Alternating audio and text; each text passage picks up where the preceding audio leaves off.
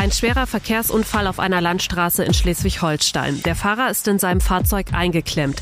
Ersthelfer wählen den Notruf. Die Einsatzkräfte der nächstgelegenen Freiwilligen Feuerwehr kommen an den Einsatzort, werden aus ihrem Alltag gerissen und müssen innerhalb von Minuten funktionieren und ihr Erlerntes abrufen. Bei einigen Verkehrsunfällen kommt jedoch jede Hilfe zu spät. Das müssen auch die Helfer erst einmal verarbeiten. Um sie dabei zu unterstützen, gibt es die psychosoziale Notfallversorgung in Schleswig-Holstein. Hier arbeiten Freiwillige freiwillige Helfer, die ihre Kameradinnen und Kameraden in diesen schweren Momenten seelisch und mental unterstützen. Mehr als 80.000 Menschen in Schleswig-Holstein stehen täglich bereit, um Menschen in Not zu helfen. Uns erzählen sie ihre Geschichte. Aus Einsätzen, von Notfällen und von Menschlichkeit. Wir nehmen euch mit in die Einsätze und hören, wie wichtig diese Arbeit Tag für Tag ist damit wir alle in Sicherheit leben können. Blaulicht, der Helfer-Podcast mit Matze Schmark. Tja, das ist, glaube ich, etwas, an das man in erster Linie bei Einsätzen oder wenn einem selber geholfen wird, gar nicht denkt, dass auch die Helfer mal Hilfe brauchen, weil auch sie nur Menschen sind. Und einer dieser Menschen, die da helfen, ist Ralf Töne und der ist heute bei mir. Moin Ralf. Moin Matze.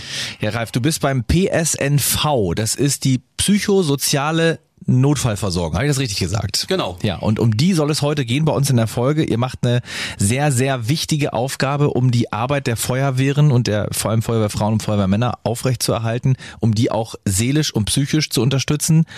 Denn ich glaube, wir können uns alle, wie wir gerade schon so halb gehört haben in der Einleitung, gar nicht vorstellen, was teilweise Einsatzkräfte sehen müssen, weil sie eben im Einsatz sind, weil sie anderen Menschen helfen und genau dahin fahren, wo gerade vielleicht das Schlimmste passiert ist.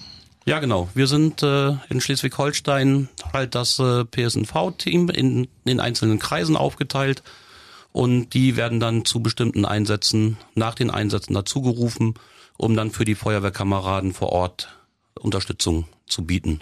Und wie dies alles aussieht, wie ihr aufgebaut seid und äh, ja, damit man sich mal ein Bild macht, für wen ihr da alles da sein könnt, wer euch alles rufen kann, weil eben gerade in der eigenen Wehr, im eigenen Einsatz irgendwas passiert ist bei der Feuerwehr. Ähm, das hören wir uns jetzt noch mal kurz an, was überhaupt in Schleswig-Holstein so alles ansteht. Ralf Töne ist ehrenamtlicher Fachleiter der psychosozialen Notfallversorgung im Landesfeuerwehrverband Schleswig-Holstein. Daneben ist er auch aktives Mitglied der Freiwilligen Feuerwehr Flintbeek. In der psychosozialen Notfallversorgung ist er der Ansprechpartner für alle einzelnen Kreise und dient den jeweiligen Teams als Unterstützung. Bei 1329 freiwilligen Feuerwehren, fünf Berufsfeuerwehren und ca. 33.000 Einsätzen im Jahr gibt es jede Menge zu tun. Die Arbeit des PSNV koordiniert die Leitstelle. Das ist ja auf jeden Fall eine ganze Menge, Ralf. Ähm, das sind einige Kameradinnen und Kameraden, für die ihr da zuständig seid. Ähm, zum einen machst du das ja im Kreis Rendsburg-Eckernförde, wie wir gerade gehört haben, ähm, wirklich als, als Feuerwehrmann selbst äh, ehrenamtlich und du bist aber ehrenamtlich auch noch beim Landesfeuerwehrverband. Ja, genau. Ich bin beim Landesfeuerwehrverband als Fachleiter PSNVE für die Feuerwehren in Schleswig-Holstein. Was heißt PSNVE? Das ist die psychosoziale Notfallversorgung für Einsatzkräfte mit dem E dahinter. Ah, okay, Einsatzkräfte, also die Helfer. Genau, für die Helfer. Die äh, Feuerwehren haben eigene PSNVE-Teams Ja. in den Kreisen und so hat es auch das THW, das, die DLRG, die Polizei. Man spricht halt die gleiche Sprache und man muss nicht erklären, wenn man jetzt äh, über spezielle Geräte bei der Feuerwehr redet oder beim THW, erstmal erklären, was man da überhaupt genutzt hat. Ralf, jetzt äh, bist du ja auch ein ganz normaler Mensch, ja, äh, äh, wie wie du und ich hätte jetzt fast gesagt, ja, natürlich, ich meine dich. Ähm, das heißt, äh, du lebst im, im Kreis Rendsburg-Eckernförde und du hast einen Pieper, wie das viele Feuerwehrleute haben. Das heißt, das Ding, über das du alarmiert wirst. Aber bei dir im Speziellen ist das oftmals gar nicht das klassische Feuer, ein Unfall oder ein ja ein Rettungseinsatz, sondern du bist eigentlich Helfer für die Helfer, kann man so sagen. Wie bist du dazu gekommen, dass du ähm, ja deinen eigenen Kameradinnen und Kameraden helfen möchtest? Einsatzgeschehen zu verarbeiten. Also wir haben es ja vorhin im, im Eingang gehört, ähm, teilweise passiert da die schlimmsten Dinge vor Ort und dann müssen da Feuerwehr, Rettungsdienst und sonst wer hin und sehen natürlich auch schlimme Dinge. Wir mögen uns das alle gar nicht vorstellen, ähm, was das teilweise für ein Trauma mit einem auslösen kann. Wie geht man damit um, wenn man da ankommt, dann als Helfer für die Helfer? Ja, wir als Helfer, für die Helfer haben natürlich erstmal das nicht erlebt, was die Kameraden erlebt haben. Das ist für uns schon wesentlich einfacher und wir hören nur das, was die Kameraden erlebt haben.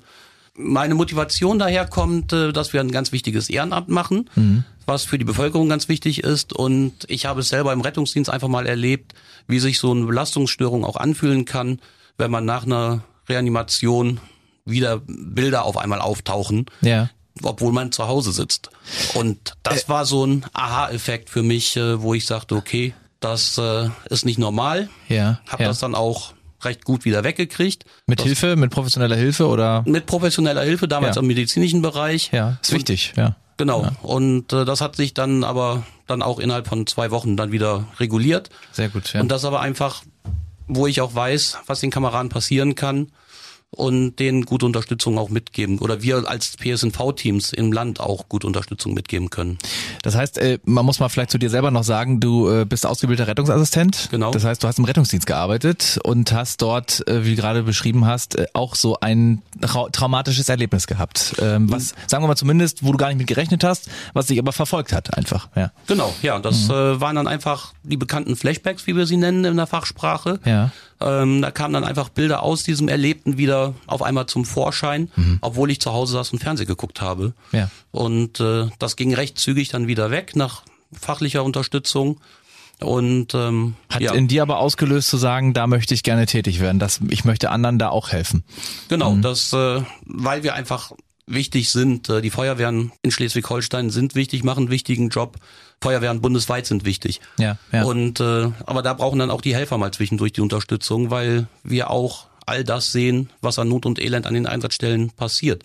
Viele Einsätze sind nicht groß belastend, aber es gibt halt immer wieder die einzelnen Einsätze, die für den einen oder anderen doch belastend sein können. ich sag mal, ähm, es muss ja gar nicht immer ähm, wirklich jetzt irgendwie ja mit, mit Menschen direkt zu tun haben, dass man eventuell Tote sieht, ähm, Verstorbene, die durch einen Unfall äh, zu Tode gekommen sind, ähm, aber auch bei Bränden. Ähm, das sind alles so, so glaube ich, die schlimmsten Bilder, die man sich jetzt vielleicht ähm, ja vorstellen mag.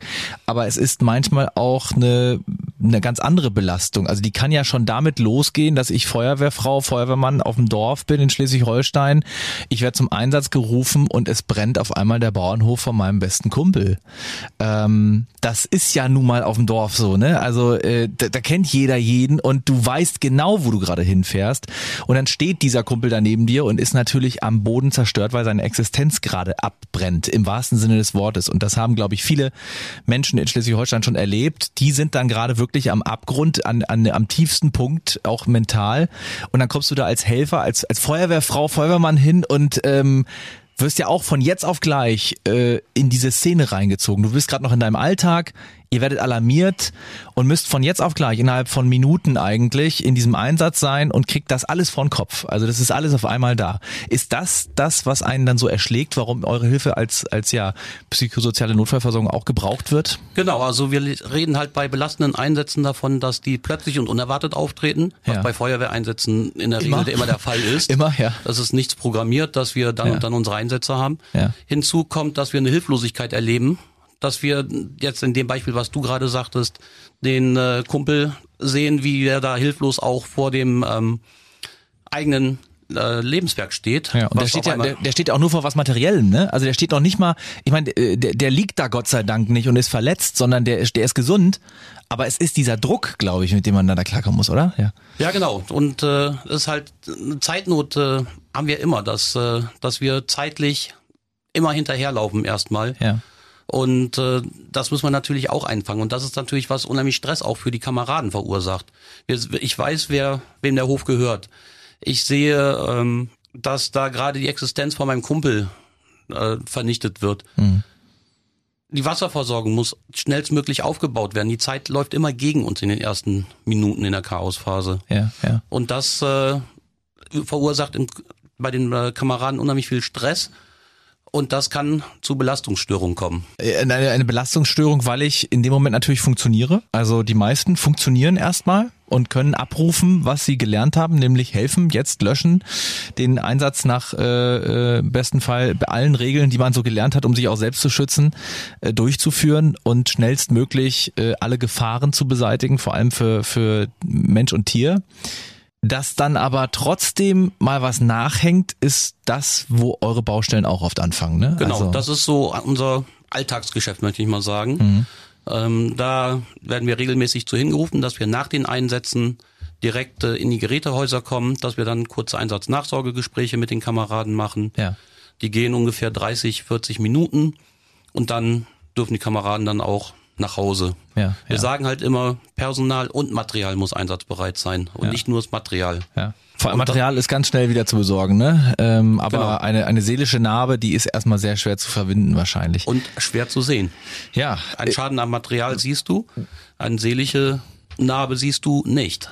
Jetzt gibt es ja aber auch wirklich Dinge, es kann ja auch durchaus einfach was sein, was ich in dem Moment sehe, was ich noch nie im Leben gesehen habe. Ich werde zu einem Verkehrsunfall gerufen. Jetzt würde ich sagen, als Normalo, das ist etwas, das möchte ich nie im Leben erleben. Jetzt hat man sich aber, wenn man in die Feuerwehr eintritt, als Einsatzkräfte ähm, irgendwie auch dafür bereit gemacht, dass man zu sowas fährt also ihr fahrt dann an Stellen, äh, ich sag mal, wo jeder andere weit weglaufen würde, weil er es nicht sehen will. Ja klar, ich meine, jeder würde jedem, jemandem helfen, wenn man zuerst an der Unfallstelle ankommt. Aber kannst du dir vorstellen, selbst davor habe ich manchmal Schiss. Ist das so eine so eine Angst vor der Angst, mit der ihr manchmal auch äh, ja schon umgehen müsst? Also ich glaube, durch die Vorbereitung mit der Ausbildung zum Truppmann, das, was man in den Feuerwehren als Grundausbildung macht, dass man da schon eine gute Vorbereitung hat und auf bestimmte Szenarien vorbereitet ist. Wir können natürlich nicht auf jede einzelne Kleinigkeit vorbereitet sein, aber wir wissen, was wir machen können, welche ähm, Geräte wir mit bei haben, wo wir was machen und das ist schon mal viel wert, dass wir wissen, was wir machen können. In dem Moment, wo wir dann zum Einsatz unterwegs sind, ist auch ein Teil Automatismus mit dabei. Einfach weil wir es geübt haben, regelmäßig bei den Übungsabenden immer wieder solche Übungen machen, dass man auf alles vorbereitet ist und das hilft halt schon mal, um so einen kleinen Schutzpanzer vor sich zu haben. Was natürlich immer wieder noch zusätzlich belastend ist, sind die Belastungen, die man von zu Hause mitbringt, die man einfach schon im Rucksack mit drin hat, die man mit ähm, ja bei sich hat. Zum Beispiel was Berufe angeht, was äh, private Probleme angeht. Vielleicht jetzt in der Situation auch, dass es äh, Existenzen gefährdet, weil Jobs bedroht sind. Solche Sachen kommen natürlich auch noch mit dazu. Also die Menschen sind in einer, jeder individuell in einer Grundanspannung für sich selbst, ne? Ja, auch. Ja, genau. dieses private Umfeld kann ja manchmal ein ganz anderes sein. Kann jemand sein, der ist gerade ganz glücklich, alles läuft super. Der nächste wird zum Einsatz gerufen, ist Feuerwehrfrau, Feuerwehrmann und dem geht gerade nicht so privat. Der ist ein bisschen instabil vielleicht gerade, ähm, will aber trotzdem helfen, weil er ja weiß, ich habe da so eine Art Verpflichtung, die, die ich freiwillig eingegangen bin. Ne? Ja, genau. Und äh, das ist halt, dass auch alle das gleiche erleben, aber für jeden auch unterschiedlich belastend ist. Das äh, ist immer die Frage, wie voll ist der Rucksack von jedem Einzelnen.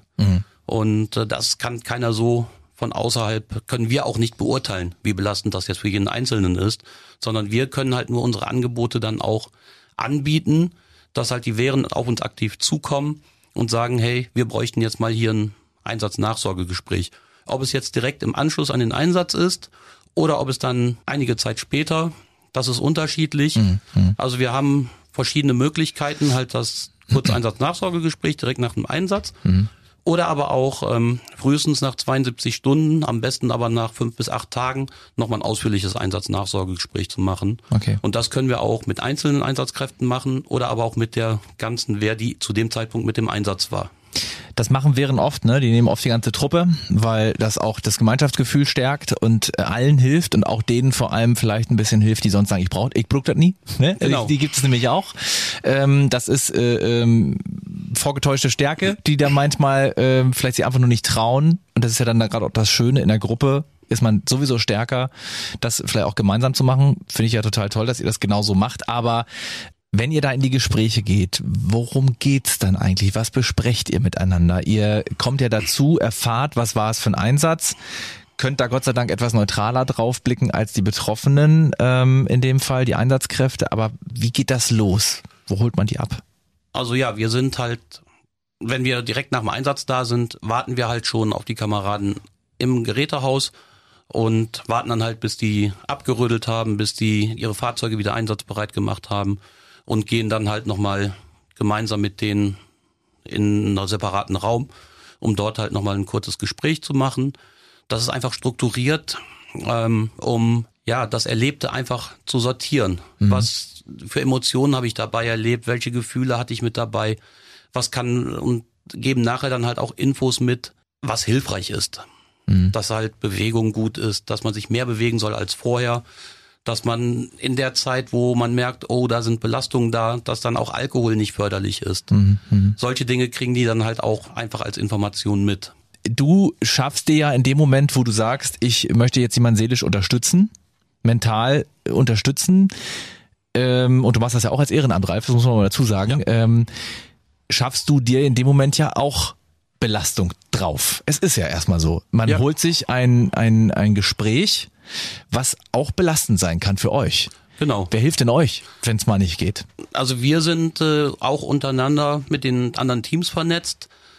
Entweder klären wir das im eigenen Team und haben dann ein Gespräch oder aber wir können auch andere Teams ansprechen. Mhm. Die Möglichkeit besteht auch Supervision zu kriegen. Oder aber auch, dass wir therapeutische Ansätze dann kriegen, wenn wir merken, dass es einfach zu viel war, das geht gerade gar nicht und nach vier Wochen immer noch ja, das ja. Fass so voll ist, da dann auch ähm, an Therapeuten kurzfristig ranzukommen. Okay, das heißt, ähm, würdest du sagen, durch eure Arbeit hast du genug Erfahrungsschatz für dich selber, kennst dich gut genug? Wir haben ja vorhin auch über deine Rettungsassistentenzeit gesprochen, dass du wüsstest, wann du die Leine ziehen musst? Jein. Das, äh, man merkt es teilweise nicht selber, sondern wird auch von anderen drauf angesprochen. Ja. Hey, was ist mit dir los? Ähm, dass es andere eher merken als man selber, weil man einfach Scheuklappen auf hat. Mhm. Man möchte natürlich selber sich nicht eingestehen, dass man schwach ist. Ja. Das äh, ist natürlich die alte Feuerwehrmann-Krankheit. Die, äh, wir sind stark, wir kommen zum Retten, aber wir müssen auch selber mal auf uns gucken mhm. und das muss man mhm. sich einfach dann regelmäßig auch reflektieren. Naja, das ist, äh, sagen wir mal so, ist eine wichtige, ist eine wichtige Funktion, ähm, sich das immer wieder einzutrainieren, dass man auch auf sich selbst schauen darf und eben nicht immer stark sein muss. Äh, man kann nämlich dann am Ende wahrscheinlich nur stark sein für den Einsatz, für das, was als nächstes wieder ansteht, wenn man vorher aufgeräumt hat. Ja? Genau. Ja.